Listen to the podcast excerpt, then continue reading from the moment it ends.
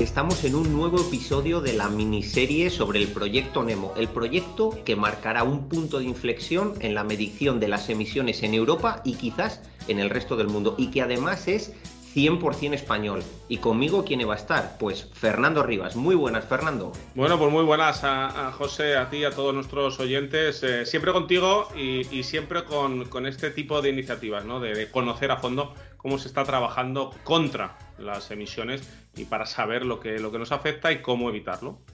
Efectivamente, en los dos episodios anteriores, que por cierto dejamos en las notas del programa, ya hemos hablado un poquito del proyecto Nemo y de algunos de sus detalles. En el último episodio hablamos de qué era Cartif, que es uno de los miembros importantes de este proyecto. Y hoy toca hablar con otro de los miembros no importantes, imprescindibles, Opus RSE. Y para eso está con nosotros Josefina de la Fuente, directora general de Opus RSE, y Javier Buigas, responsable de operaciones y consultoría de Opus RSE. Así que la primera pregunta, contestadla a quien queráis de los dos, es muy sencilla.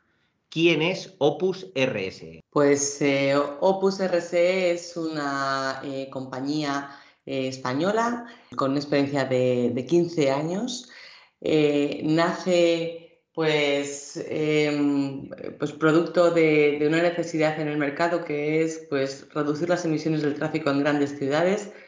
Eh, comenzó, bueno, pues cuando en aquella época Gallardón eh, dijo que iba a crear una especie de zona de bajas emisiones, pues discriminando por días coches pares y coches impares para intentar reducir el tráfico en el centro de Madrid. Eh, me pareció, eh, pues la verdad es que una medida muy, muy poco técnica. Por, decir, por, ser generosa, no lo de poco. Sí, pues, así, así fueron los orígenes realmente. Y bueno, pues eh, yo trabajaba con centros de investigación, me comentaron que esta tecnología estaba disponible, investigué, eh, yo entendía de qué iba porque tengo formación técnica y, bueno, pues eh, mm, empecé a creérmela, creérmela, creérmela y después de 15 años pues todavía sigo buscando cuál es la mejor forma de aplicarla para justamente midiendo las emisiones, reducirlas.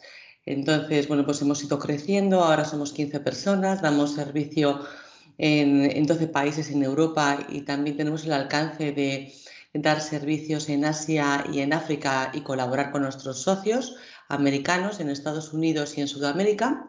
Tengo eh, la gran suerte de tener eh, un equipo de personas conmigo que, bueno, pues que, todos juntos pues, estamos llevando a, un, a buen puerto este proyecto y creo que vamos a tener mucho éxito porque sinceramente creo que es la solución ideal eh, y muy complementaria con cualquier otra que se pueda incorporar, pero, para, pero creo que es importantísima o principal para medir el impacto de las emisiones del tráfico y, bueno, pues eh, a partir de, conocer las emisiones, empezar a reducirlas de forma inteligente. Lo, que es básico, claro, obviamente, para reducir algo tienes que conocer en qué medida está afectando y eso es, básico. Hablabas antes de Gallardón, Josefina, diremos para los oyentes que no sean de Madrid que, eh, es un alcalde, un alcalde de Madrid, creo que también presidente de la comunidad sí. posteriormente, ¿verdad? Eh, sí, bueno, yo creo que sí, Alberto Ruiz Gallardón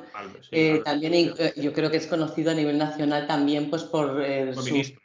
Sí, fue ministro, eh, y, es un señor que siempre ha tenido mucho ego y, que es súper conocido, yo creo, en todos los medios de comunicación. Quería, preguntarte al hilo de esto que, me dices, eh, esa medida que no tenía, eh, bueno, pues pies ni cabeza, ¿no? Por, por, por, um, los números pares o impares de, la matrícula, luego la etiqueta, que parece que se, se, ajustaba un poquito más, pero se ajusta un poquito más, pero también hay que decir que, un coche con la misma etiqueta que otro y el mismo modelo y los mismos años puede estar contaminando de diferente manera. Pero mi pregunta es otra, eh, Josefina o Javier. Em, ¿Es normal que desde las administraciones políticas eh, en algo tan novedoso mm, eh, den un poquito palos de ciegos, estén un poquito perdidos y tomen este tipo de medidas un poquito sin, sin hacer lo que yo creo que, que deben hacer, que es descolgar el teléfono y hablar con alguien pues como Opus RS, que es un técnico del tema? A ver, Bueno, preguntita. Los, políticos, bueno, intentan poner las medidas que, consideran oportunas. Lo de la, propuesta de las matrículas pares o impares, eh, hay que decir que aquí no cuajo en España, pero, pero sí cuajo en otros países y a día de hoy, de hecho, se hace en muchos lugares del mundo aunque parezca algo bastante, bastante loco. Em, luego ha habido otro tipo de medidas eh, en Europa que empezaron a salir. En, España tuvimos el consenso de crear estas etiquetas medioambientales, que efectivamente, como dices, pues no son la panacea o no son una verdad absoluta, pero bueno, eh, intentan ir en una dirección un poco razonable. Cuando se crearon las etiquetas, sí que hubo cierta consulta, podríamos decir, a, ciertos expertos o a ciertos organismos para intentar afinarlas lo mejor posible. En otros lugares de Europa, en vez de por etiquetas, pues se ha hecho por tipo de vehículo, tipo de combustible y por tipo de norma euro, algo parecido a lo que hemos hecho aquí en España.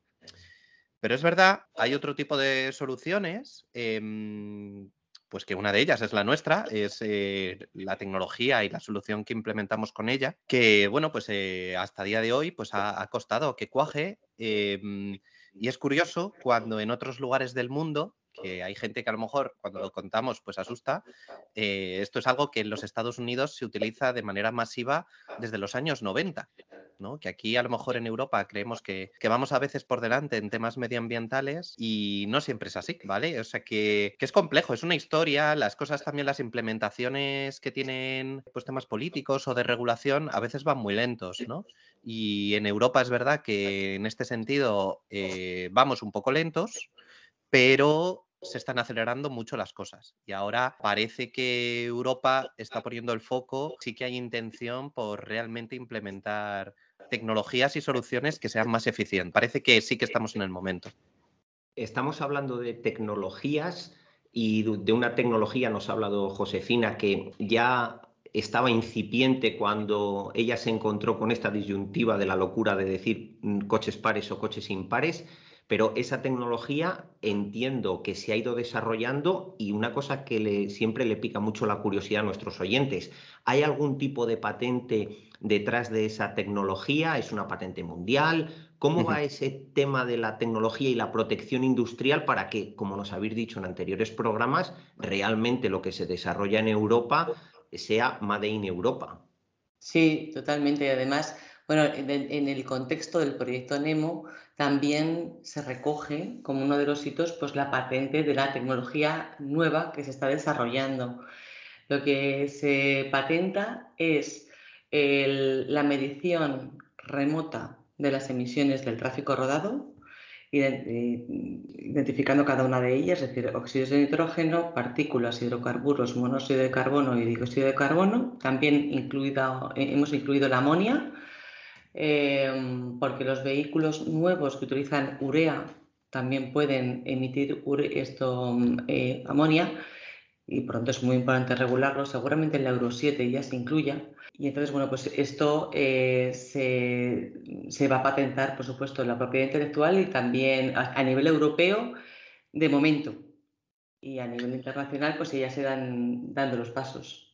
Sí, yo también, eh, o sea, incidir en que, claro, como decía Josefina, eh, ella se encontró que esta tecnología existía porque, mm, claro, realmente en los años 80 ya se patentó este, este concepto, ¿no? Esta tecnología, la, la más básica, podríamos decir.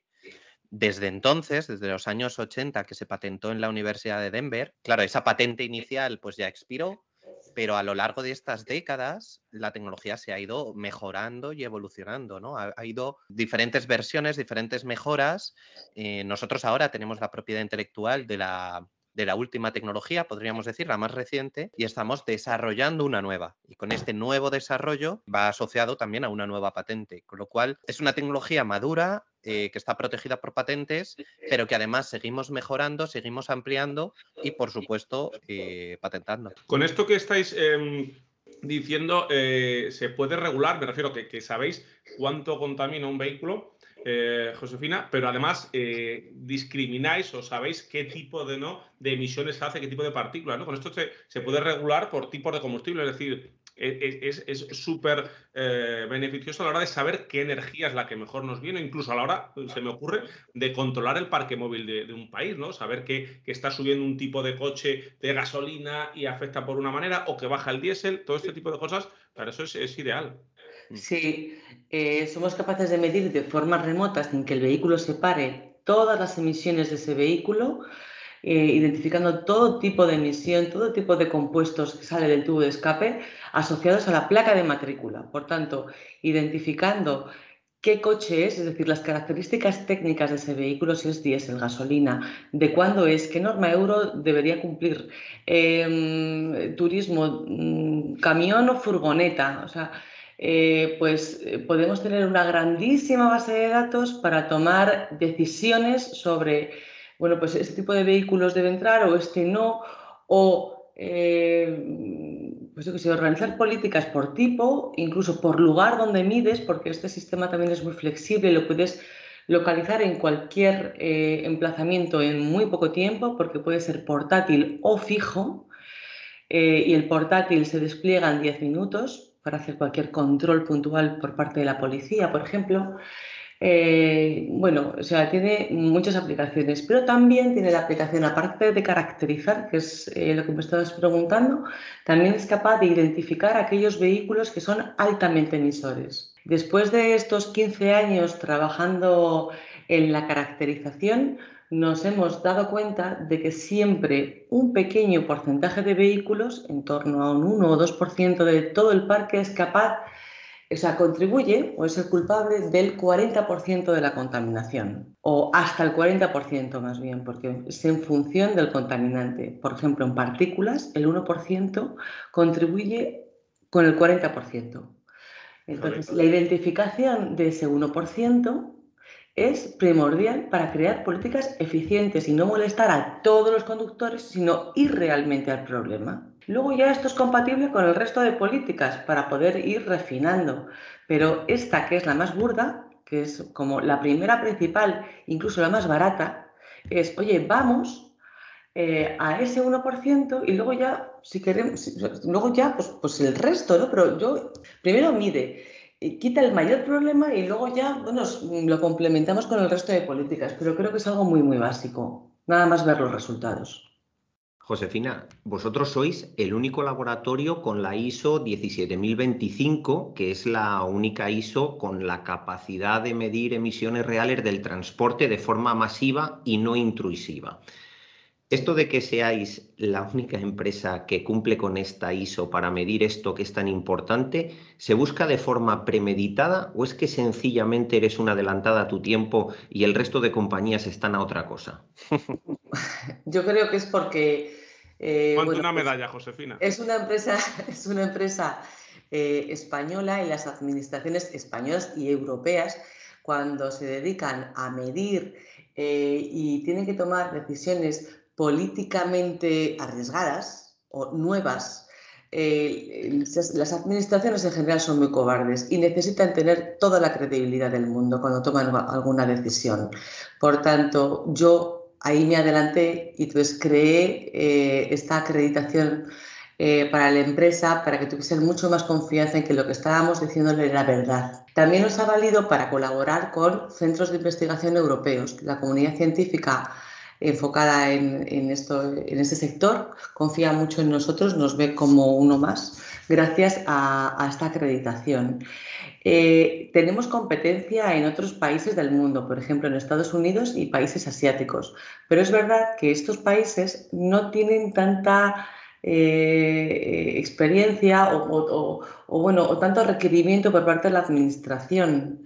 Han pasado ciertas validaciones y con eso viven, pero no les hace falta que cada seis meses les, validen o les auditen. Eh, en cambio, bueno, pues eh, tú vas a una administración española europea y dices que que eres laboratorio y te miran mejor.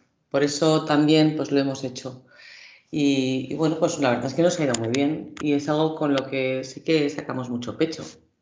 Y es, también es una competencia, o sea, una, una ventaja competitiva, perdón, frente al resto de nuestros competidores. Efectivamente, ahí te lo iba eh, justo yo a decir ahora la, ventaja competitiva. Bueno, pues vamos a hablar ya de la tecnología de Opus RS, si es madura y cómo es. Contarle a nuestros oyentes eh, cómo es esa tecnología con la que trabajáis. Sí, bueno, pues esa tecnología eh, que es los sistemas de, bueno, la tecnología de teledetección o medición remota de las emisiones del tráfico, mide las emisiones reales del tráfico.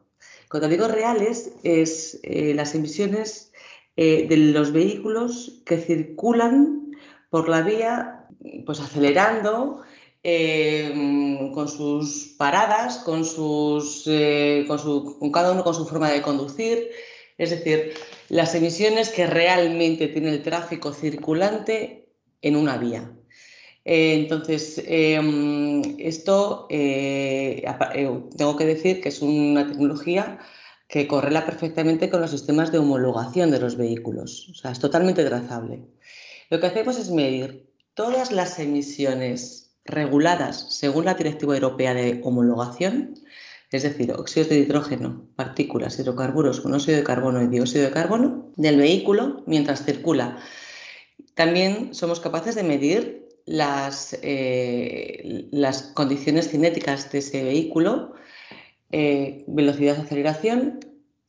Con una cámara captamos la placa de matrícula y también captamos, gracias a la velocidad de la aceleración, la fuerza que realiza el motor en el momento en el que se le mide. De tal manera que todas estas magnitudes se recogen instantáneamente, aproximadamente en medio segundo. Para que os hagáis una idea, pues un sistema desplegado en un acceso a Madrid o en cualquier gran ciudad española es capaz de medir pues, en torno a 5.000, 10.000 vehículos.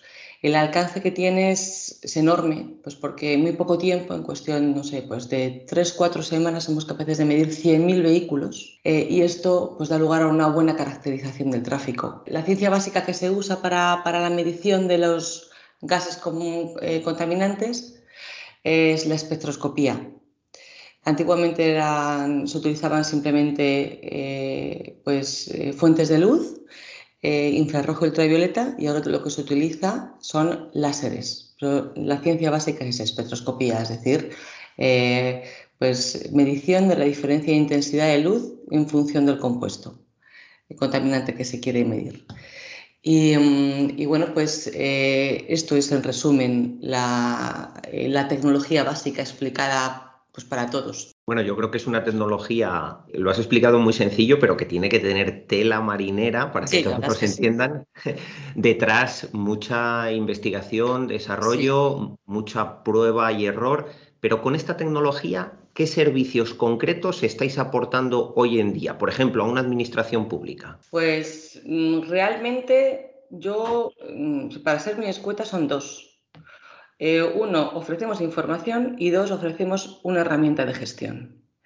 La, información es la caracterización eh, de la flota, es decir, oye, mira, esto es lo que tienes.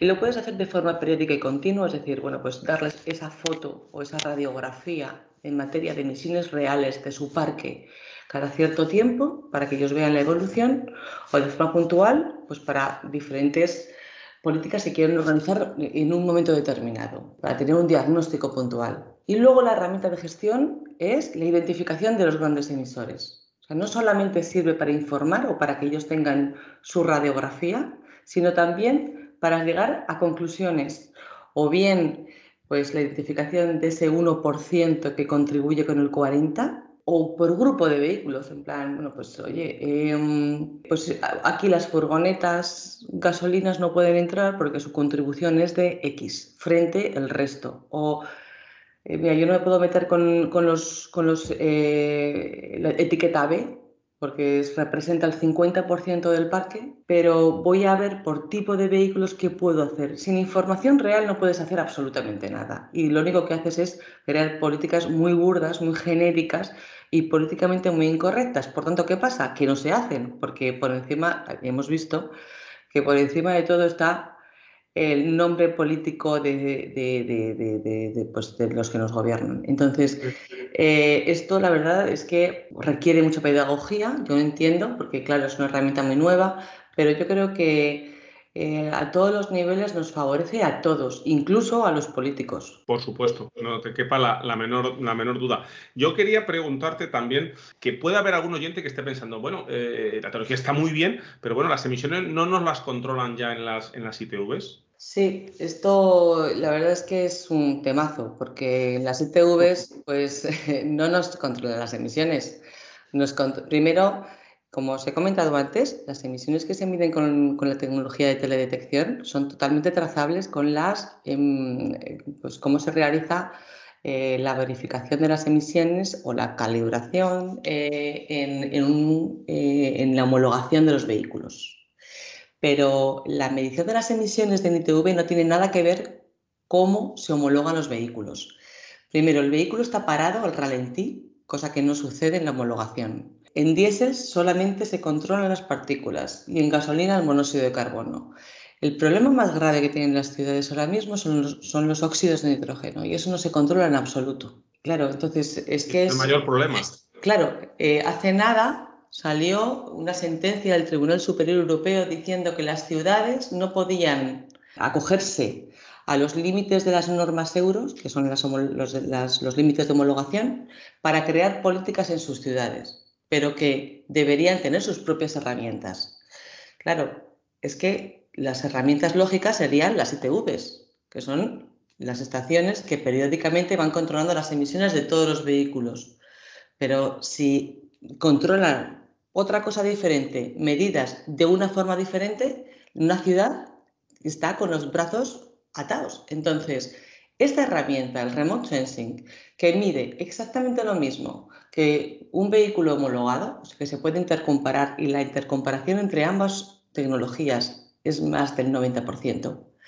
Si eh, se utiliza esa tecnología que mide masivamente las emisiones reales del tráfico y se empiezan a incorporar políticas como eso de, pues mira, vamos a quitar la nata de la leche, ese 1% que contribuye con tanta grasa, ¿no? con tanta polución, pues se crean políticas amables con todo el mundo y poco a poco se va creando también pedagogía entre los ciudadanos, que ya existe, ¿eh? porque yo he visto también cuando hay atascos o cuando eh, nos paramos en semáforos y hay un vehículo súper sucio que va echando un humo espectacular, que el resto de los coches como que le discriminan, ¿no os habéis dado cuenta? Sí. O sea, ya la gente empieza a darse cuenta, o que dice, mira, se guarra por la carretera, pero ¿cómo va?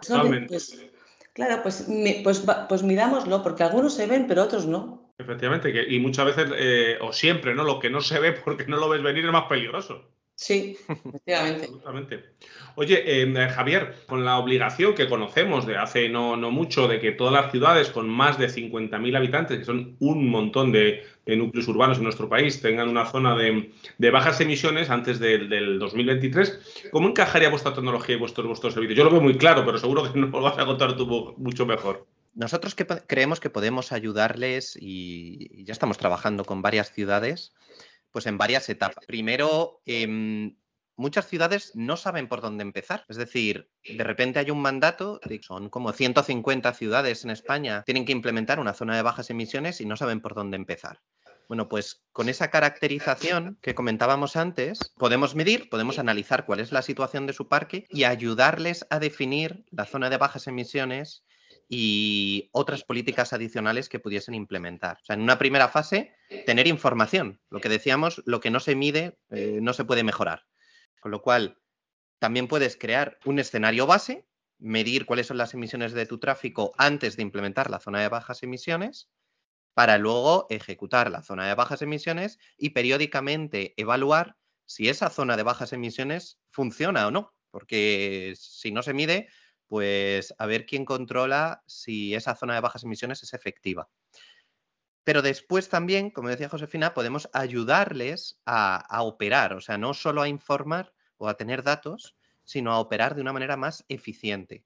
Si bien tenemos el instrumento de las etiquetas, eh, pues bueno, creemos que de forma complementaria se puede establecer una, vamos a llamarlo una red de remote sensing, una, un programa de teledetección en todo el área metropolitana, no necesariamente y no únicamente dentro de la zona de bajas emisiones, sino a escala metropolitana, que lo que esté haciendo es vigilar, vigilar y medir las emisiones de todo el parque, encontrando a este pequeñísimo número de vehículos extremadamente contaminantes y actuando selectivamente sobre ellos. De tal manera que se, se, potencie, ¿no? Se potencie una política que es una restricción de accesos a la zona de bajas emisiones con una monitorización global y mucho más selectiva y eficiente. De todo lo que nos habéis contado, que es súper, súper interesante, de todo eso en concreto, ¿qué se está aportando o qué se va a aportar al proyecto Nemo, que al final es el protagonista de esta miniserie?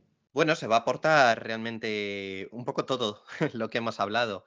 Se aporta la parte tecnológica, eh, es decir, una mejora, una tecnología eh, mejorada frente a la que ya tenemos, que va a ser eh, más autónoma, va a ser capaz de integrarse en infraestructuras, va a ser más precisa, va a tener capacidades de medir otro tipo de contaminantes. Esto va a permitir que al final sea una tecnología que pueda escalarse en Europa y que pueda, esperemos, implementarse de forma masiva. Pero luego también hay otro tipo de, soluciones o cosas que estamos desarrollando en el proyecto Nemo que no son solo tecnología, sino que es todo lo que acompaña a la tecnología.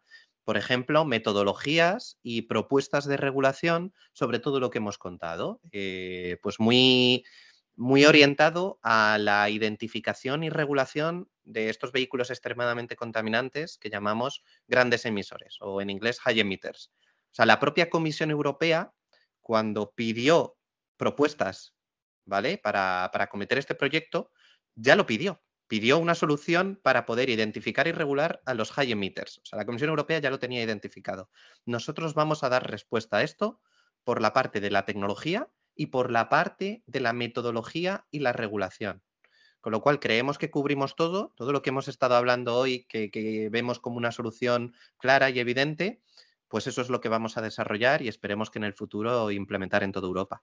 Emplazamos a nuestros oyentes a escuchar los siguientes programas, pero algo que es que no me puedo callar. Este es de los pocos proyectos de I que se pueden implementar ya hoy en cualquier ciudad de España, en cualquier ciudad de Europa, sin perjuicio de que al final se termine el proyecto, se elabore un protocolo, se mejore todo. Es que es una tecnología que no entiendo cómo no están usando ya el 100% de los ayuntamientos de España. Efectivamente, y, lo que debemos hacer nosotros desde aquí, desde AutoFM, es darle altavoz y que lo conozcan, que esté en la opinión pública, esté en el debate de, de, nuestros oyentes, del prescriptor, del entendido, del que le gusta eh, saber qué pasa con las emisiones de los coches, cómo va a ser esta transición hacia, hacia el futuro y por eso en los micrófonos de AutoFM está Opus, Opus RS. Sí, os damos gracias por, por la oportunidad de dar difusión porque además también, como dices, para nosotros es muy importante, y hablaba Josefina antes, de, de la pedagogía, ¿no? Y de, de, mostrar esto a,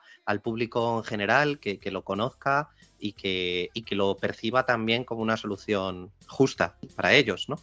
Absolutamente. Bueno, pues Javier Buigas, responsable de operaciones y consultoría de RSE, muchas gracias, de Opus RSE, muchas gracias por, por este ratito de charla tan interesante. A vosotros. Y Josefina de la Fuente, directora general de Opus RSE, gracias y, a seguir eh, trabajando, que es apasionante todo lo que nos podéis aportar. Eso es, muchísimas gracias a vosotros. José Lagunar, seguimos eh, en marcha y seguimos con esta miniserie que no para aquí. Sí, sí, además, yo es que tengo muchísimas ganas de que pasen los siete días que distan hasta el siguiente programa, porque hay tantas cosas, tantos matices, tantos detalles de aplicación en, la, en el día a día de todos nosotros, en la salud pública de la sociedad, que es que tengo muchísimas ganas de escucharles ya a Josefina, a Javier, a los compañeros de Cartif de los que hablamos en el anterior episodio, de todas estas tecnologías y sus aplicaciones reales. Y si te estás enganchando aquí a, este, a esta miniserie, eh, pues que sepas que en autofm.es eh, tienes, encontrarás ahí una entrada donde tienes ordenaditos todos los episodios, desde el primero al último. En Ivos también tienes una lista con todos los episodios para que te pongas, eh, te pongas al día. Y lo dicho, nos vemos en, en siete días. Hasta luego.